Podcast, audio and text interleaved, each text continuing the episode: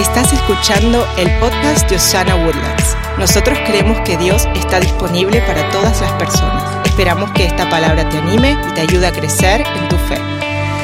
Mi corazón el día de hoy es de que si usted está aquí en este lugar y por alguna razón se ha sentido indigno, culpable, quizás decisiones o circunstancias de la vida difíciles que todos pasamos, lo hacen sentir como que este es tu último recurso. Tengo que ir a Dios porque no sé qué más que hacer. Te tengo una buena noticia. Llegaste al lugar correcto. Jesucristo tiene gracia y misericordia, perdón y restauración para cada uno de nosotros que estamos aquí en este lugar. ¿Cuántos dicen gracias a Dios por eso? La Biblia en el capítulo 4 de Hebreos dice esto. Así que acerquémonos con toda confianza al trono de la gracia de nuestro Dios. Allí recibiremos su misericordia y encontraremos la gracia que nos ayudará cuando más la necesitamos. ¿Dónde están los necesitados esta mañana del Dios que tiene gracia para ti? Este versículo es un recordatorio para todos nosotros que el trono es un trono de gracia. Creo que por muchos años en la iglesia aprendíamos todo lo que no había que hacer. hacer. Eh, nuestras iglesias eran más conocidas por las cosas que no hay que hacer que por las cosas a las que estamos a favor. La iglesia está a favor de ti. La iglesia está a favor del perdón, de la misericordia, está a favor del quebrantado y del que ha cometido un error. No estamos en contra de esas personas. Es más, la Biblia dice todo esto de una manera más sencilla. Jesús ama al pecador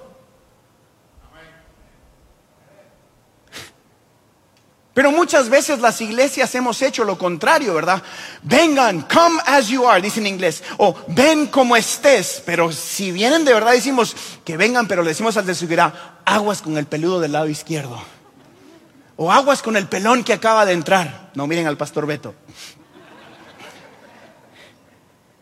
Decimos vengan como estén, pero realmente no lo hemos creído. A mí me mandan más correos de los que usted se puede imaginar por la ropa, por el pelo, por los aretes, por las pinturas, por los pantalones, de todos los que usted mira aquí arriba. Y yo les digo, ¿dónde está el Dios de gracia y de misericordia en el Evangelio? Yo no estoy diciendo que estemos bien con todas esas cosas, sino que necesitamos empezar amando a las personas, no corrigiendo sus errores.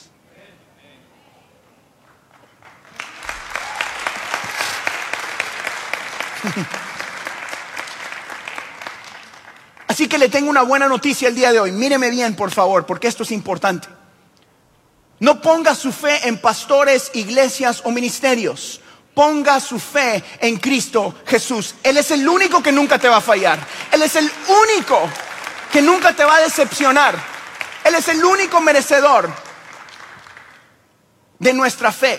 Jesucristo, hablando con sus discípulos, dijo esto mismo. Les dijo en Marcos capítulo 11. Entonces Jesús le dijo a sus discípulos, tengan fe en quién? Una vez más, tengan fe en...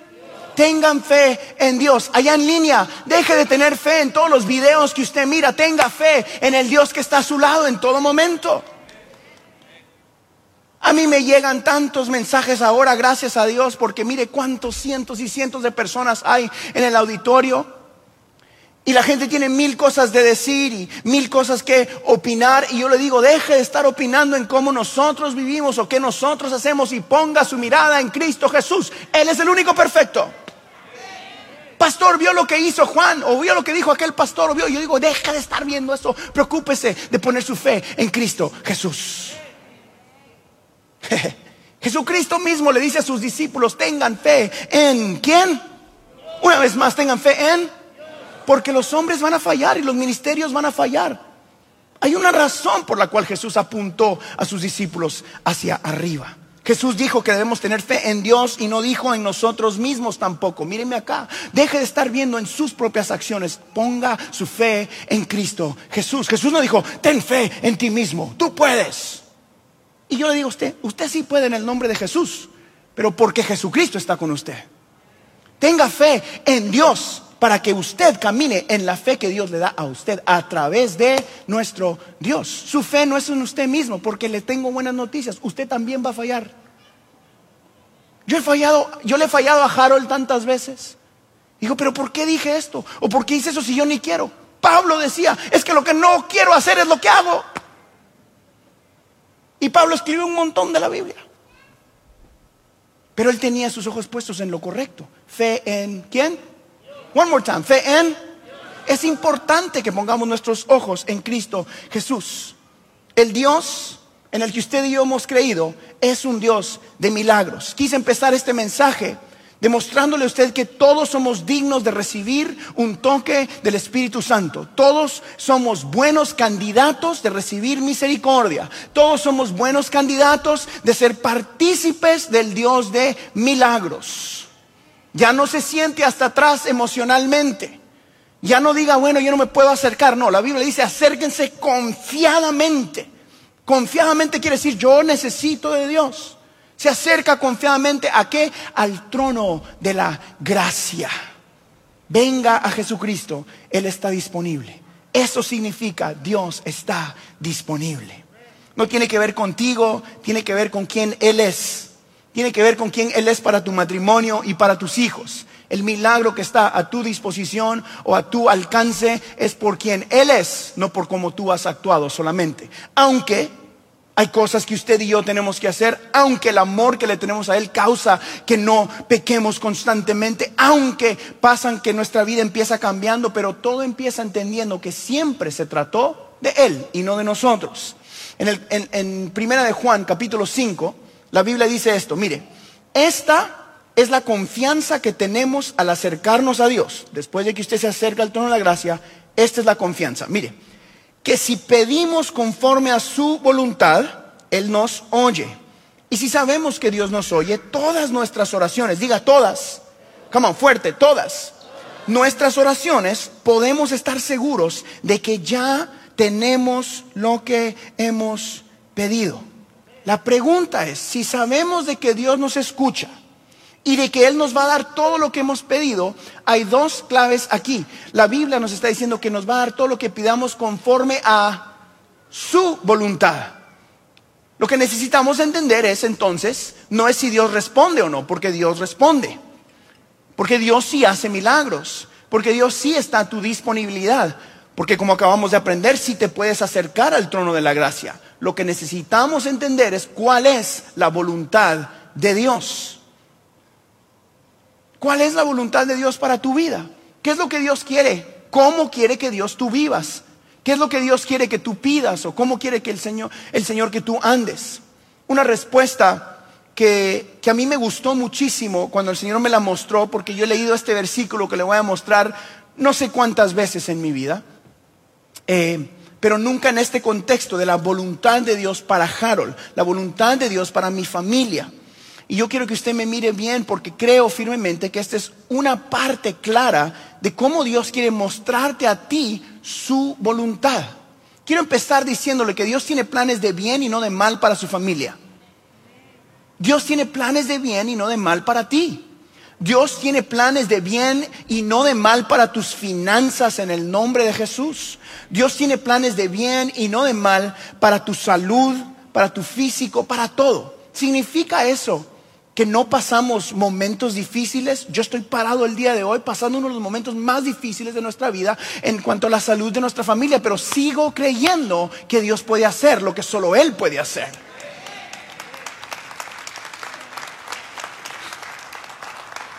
Sigo creyendo en el Dios de milagros. Sigo creyendo. ¿Por qué? Porque tiene que ver con quién Él es y no con quién yo me siento, cómo yo me sienta. La Biblia es muy clara en lo que dice en el capítulo 10 de Juan. Mire esto, capítulo 10, versículo 10. Dice, el ladrón o nuestro enemigo no viene más que a robar, matar y destruir. Y aquí está parte de la voluntad o mucho de lo que usted necesita entender de lo que es la voluntad de Dios para su, para su vida. Dice, yo he venido para que tengan vida y la tengan en, ayúdame, y en, la tengan en abundancia. Pausa. Yo necesitaba un visual muy fácil para mi vida en esto. Y yo soy papá, tengo dos hijos. Y, yo pensé que es algo que les encanta a mis hijos, algo que ellos quieren, que les traiga vida, dije yo. Eh, y, se me ocurrió, es, ¿por qué le daría yo a mis hijos muchos más eh, dulces o golosinas o eh, postres, algo que les encante, más de lo que ellos necesitan, un montón. Si, si en Guatemala decimos dulces, ¿entienden esa palabra ustedes? Golosinas, esas cosas ricas que le usan a los niños. ¿Por qué les daría yo a ellos más de lo que ellos pueden comerse para sí mismos?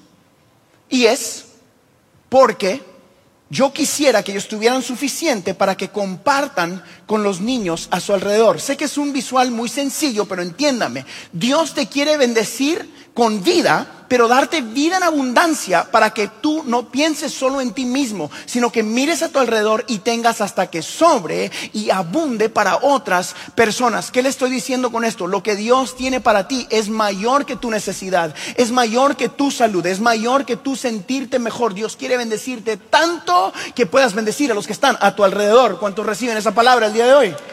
¿Cuántos reciben esa palabra el día de hoy? Está en la Biblia. Está en la Biblia. Nuestro Dios quiere darnos abundancia. No quiere darte suficiente nada más. La Biblia dice que quiere darte hasta que sobre y que abunde. La pregunta es, ¿para qué? ¿Para qué te quiere dar abundancia el Señor? ¿Cuál es la voluntad de Dios para su abundancia en tu vida? ¿Abundancia de qué? De finanzas, de paz, de gracia, de amor, de amistades, de tiempo.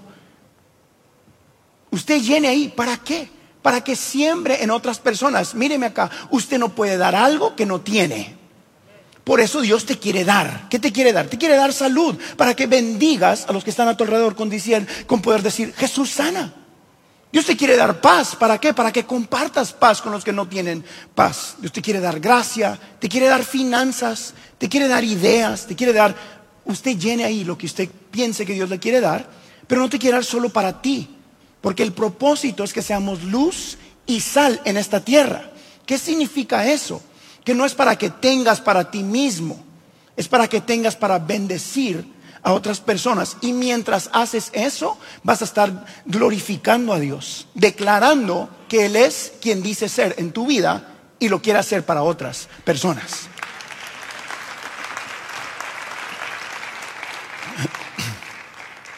Por eso, yo creo en el Dios de sanidad para tu vida el día de hoy. Por eso yo creo en el Dios de abundancia para ti el día de hoy. Por eso estamos acá en Osana con cientos y cientos de personas y miles que nos miran en las redes sociales cómo esto funciona. ¿Por qué? Porque cada uno de nosotros tiene un papel que jugar en ser de bendición a otras personas. Jesucristo te necesita. Jesucristo te necesita. Necesita a tus hijos. Necesita de tus finanzas, necesita de tu tiempo, necesita tus ideas, necesita tus palabras. Porque alguien tiene que ser las manos, los pies de Jesucristo. Claro que hay un milagro para cada uno de nosotros. Claro que hay sanidad. Pero la pregunta es ¿para qué? ¿Cómo sabemos cuál es la voluntad de Dios entonces para ti? Una manera muy fácil que yo he identificado para mi vida es si trae vida es la voluntad de Dios. Si tiene e incluye abundancia, es la voluntad de Dios. Si trae vida a otras personas, es la voluntad de Dios. Si trae abundancia a otros, es la voluntad de Dios para mi vida, ser parte de eso. Si se trata solo de Harold y de su familia y de levantar este ministerio, quizás muchas veces no sea la voluntad de Dios. Siempre se tiene que tratar de servir a otros. Eso fue lo que Jesucristo vino a hacer en esta tierra. Pagar el precio por otras personas. A poner su vida como pago para otras personas. Y lo que sucede es que cuando conoces la voluntad de Dios, tienes que estar dispuesto a pelear por ella. Tienes que estar dispuesto a poner tu vida en la brecha por lo que es justo y recto, por lo que vale la pena. Por eso nosotros estamos aquí, dispuesto a no permitir que circunstancias y situaciones, gobiernos, pobreza, falta de salud, que nada nos detenga, porque este mensaje merece ser predicado, porque esta vida merece ser compartida. Hay gente sin esperanza. Yo no puedo imaginarme estar en un hospital o manejar o, o, pasar una circunstancia difícil sin la esperanza de Cristo Jesús. No puedo imaginarme lo que sería estar en tiempos de necesidad y no tener a quien clamar. Me desespera pensar que hay personas allá afuera que están luchando con su matrimonio y no pueden doblar sus rodillas y decir, Señor, ten misericordia. Me desespera pensar que hay un adicto y que hay un quebrantado y no tiene ayuda del cielo. Me desespera pensar que hay padres que quieren guiar a sus hijos sin la guianza del Espíritu Santo. Me desespera pensar que hay niños que van a las escuelas sin que un papá diga, Jehová va contigo a donde quiera que tú vayas. Me desespera pensar que quieres ser próspero sin cumplir los principios de la Biblia. Me desespera y por eso decidí dar mi vida por Cristo.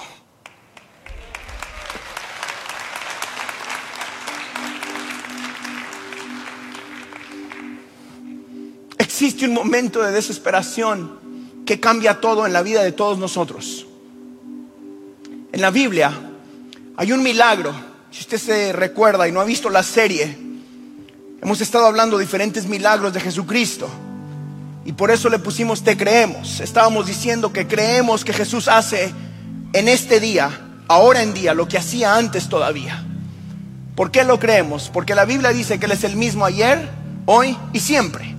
Por lo tanto, si ayer Él levantaba paralíticos de una silla, lo puede hacer ahora. Por lo tanto, si Dios sanaba una ceguera, lo puede hacer ahora. Por lo tanto, si Dios perdonaba a una prostituta, lo va a hacer ahora. Por eso Dios tomaba quebrantados, ladrones, y los convertía en mensajeros de esperanza. La Biblia nos muestra un ejemplo perfecto de una desesperación que causa un milagro. Esta historia del ciego Bartimeo está escrita en el capítulo 10 de Marcos. Jesús y sus discípulos pasaron por la ciudad de Jericó y al salir de ahí mucha gente lo siguió. Junto al camino estaba sentado un ciego que pedía limosna. Se llamaba Bartimeo, hijo de Timeo. Cuando Bartimeo oyó que Jesús de Nazaret estaba pasando por ahí, empezó a gritar, Jesús, Tú que eres el Mesías, ten compasión de mí y ayúdame. La gente comenzó a reprender al ciego para que se callara, pero él gritaba con más fuerza todavía, Señor, tú que eres el Mesías, ten compasión de mí y ayúdame. Entonces Jesús se detuvo y dijo, llámenlo. La gente llamó al ciego y le dijo, no tengas miedo ven que Jesús te llama. El ciego tiró su manto y de un salto se puso de pie y se acercó a Jesús. Jesús le dijo, ¿qué quieres que haga por ti? El ciego respondió, maestro, haz que pueda ver yo, haz que, yo, haz que pueda yo ver de nuevo. Jesús le dijo, puedes irte, estás sano, porque confiaste en Dios. En ese momento el ciego pudo ver de nuevo y siguió a Jesús por el camino. Míreme acá. Yo puedo imaginarme ese ciego sentado. Me encanta que la Biblia nos muestra que lo primero que sucede con él es de que él confiesa que cree que Jesús es quien dice ser. Jesús, tú que eres el Mesías, ¿qué estaba diciendo? Creo Creo que puedes. Creo que eres quien dices ser. El milagro empezó con el ciego creyendo en su corazón que el que pasaba frente a él tenía el poder para hacer lo que él pensaba que podía hacer. Y luego empieza a gritar, ten misericordia de mí. Imagínense usted, no sé cuántos años o cuál era su circunstancia, pero no era una muy buena. Está sentado al lado y empieza a gritar porque él podía ver algo que los demás no podían ver. Jesús, tú que eres el Mesías, ten misericordia de mí. Yo creo que hay muchos de nosotros en la vida que estamos como Bartimeo, ciegos espiritualmente, ciegos emocionalmente, ciegos en nuestras finanzas y ciegos en nuestra salud y tenemos años quebrantados. Y llegamos a lugares como este y escuchamos mensajes como este decir, hay un Dios que hace milagros, hay un Dios que puede. Y llegamos a ese momento, o crees que Dios es quien dice ser o no crees. Pero existe una desesperación dentro del ser humano un espacio que solo Jesucristo puede llenar. Y este ciego activó esa desesperación y empieza a gritar, Jesús, tú que eres el Mesías. Hay unos de nosotros que estamos en este lugar que necesitamos llegar a ese punto el día de hoy porque ya son demasiados años de ceguera espiritual, son demasiados años de ceguera emocional, demasiados años y llegas a un lugar como este y dices, yo quiero de Dios y lo que sucede es lo mismo que le pasó a Bartimeo, tu circunstancia, tus amigos, tu familia, tu pasado tu quebranto te dice, Shh, cállate ciego Bartimeo. Cállate. Y empiezan a callarlo. Me encanta porque él tuvo una decisión que tomar. O escuchaba a la gente que tenía a su alrededor que le decía, cállate. O decía, no, esta es mi oportunidad. Esta es mi oportunidad. Dice la Biblia que empezó a gritar más fuerte. Jesús, hijo de David. Jesús, hijo de David, ten piedad de mí. Y el Señor se detiene y dice, tráiganmelo. Y los que lo callaban, ahora le dicen, no tengas miedo. Mangos les hubiera dicho yo, no me toquen. Ahora voy solo.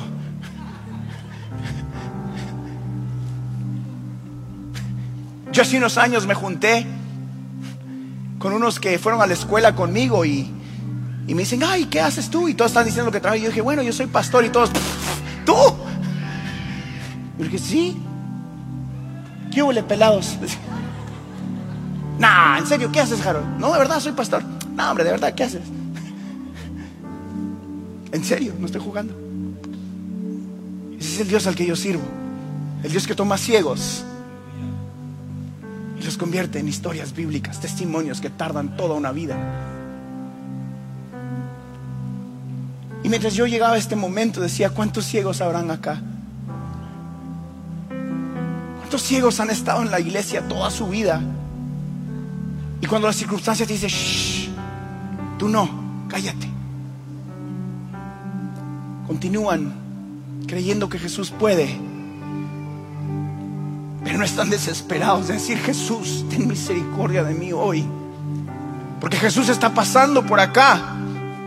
Jesús pasaba enfrente de Bartimeo y todos lo callaban. Y él tuvo que tomar la decisión de decir, no, yo no me callo. Yo grito aún más fuerte hoy. Algunos de ustedes están aquí y necesitan gritar fuerte en su espíritu. Salva mi matrimonio, Jesús, hijo de David. Salva a mis hijos, Señor. Ten misericordia de mi familia. Señor, restaura el ministerio que me habías dado. Tu pasado te dice, cállate ciego. Dios ya no puede contigo. Ese ciego decía, ahora me toca a mí, este es mi momento. ¿Qué te estoy diciendo con esto? Hoy te toca a ti. Hoy es tu momento. El Dios de milagros está aquí en este lugar el día de hoy. Y lo que yo pude ver en este versículo es que los ciegos realmente eran los que sí podían ver, pero estaban ciegos espiritualmente. No se dieron cuenta que el Dios que pasaba por ahí era el Dios de milagros que podía con ese ciego. No creyeron, no pudieron ver con sus ojos espirituales, miraban con sus ojos físicos. Usted el día de hoy abra sus ojos espirituales y crea que el Dios de milagros está en Osana Woodland para decirte, soy el Dios que te ama, soy el Dios que te sana, soy el Dios que está aquí para tu matrimonio y para tus hijos. Yo soy tu Dios.